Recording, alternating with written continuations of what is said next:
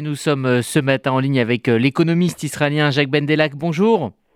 Oui, bonjour. Merci d'être avec nous euh, ce matin sur RCJ. Est-ce que c'est correct de dire que ce sont les incertitudes sur la réforme du système judiciaire en Israël qui causent cette chute du shekel? Oui, absolument. Hein. C'est la cause principale et essentielle. Il n'y a pas d'autre cause.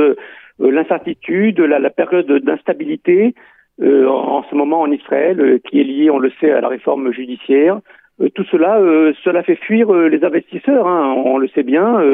Et donc le shekel a tendance à, baisser. D'ailleurs, c'est le shekel qui baisse. Ce, ne sont pas les devises qui, montent.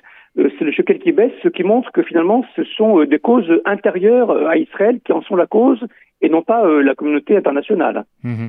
Alors les fêtes de Pessah approchent à, grands pas en Israël. Quelles pourraient être à court terme hein, les conséquences directes de cette chute du shekel pour les Israéliens et surtout pour leur pouvoir d'achat?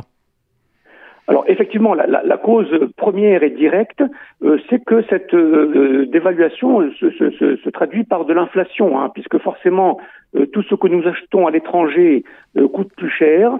L'Israélien achète beaucoup à l'étranger, voyage beaucoup à l'étranger, notamment pendant ces fêtes de Pessah qui vont se, présenter, et donc ça va se traduire par, par une inflation, par l'augmentation des prix, par la baisse euh, du pouvoir d'achat de l'Israélien, que, l'on ressent déjà aujourd'hui, hein, puisque l'inflation euh, redresse euh, la tête. Et, donc, en, cette période d'achat de, de euh, tout va coûter plus cher. Hein. Euh, les produits quotidiens, euh, l'Israélien va, beaucoup voyager à l'étranger, va beaucoup faire du tourisme, et donc tout ça, ça va se traduire par une perte de, pouvoir d'achat de l'Israélien qui va devoir payer beaucoup plus cher pour, ses achats quotidiens. Alors justement, vous parlez de, de tourisme, parlons de tourisme dans l'autre sens. Est-ce que malgré tout, il y a une bonne nouvelle pour les Français ou les Franco-Israéliens qui, qui justement vont aller en Israël pour ces fêtes de Pessah? Alors oui, oui, forcément, puisque le l'euro, le, le, le, le, dollar euh, se, sont à, des très bons niveaux, hein, et, et, donc il sera plus facile pour un étranger de dépenser en Israël que, que l'inverse. Hein. Donc euh, bien sûr, il y aura des gagnants et, et des perdants, euh, avec un euro euh, qui frise les, les quatre shekels. Hein, c'est quand même beaucoup. ça donne un pouvoir d'achat important à l'européen, alors que l'inverse euh, est plus mauvais pour, pour l'Israélien. Est-ce qu'on peut imaginer, et quels sont les scénarios à imaginer, est-ce qu'on va voir dans les semaines à venir euh, le shekel continuer sa, sa baisse ou euh, se redresser?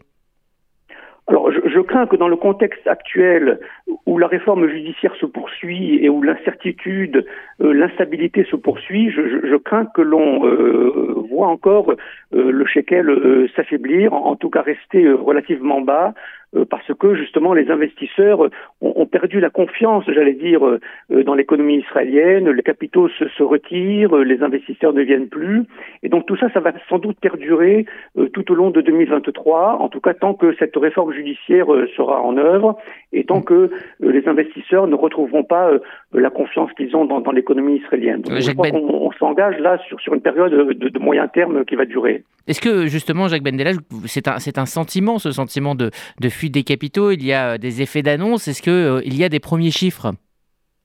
Alors, il n'y a pas de chiffres officiels, mais euh, ce ne sont pas seulement des effets d'annonce. Hein.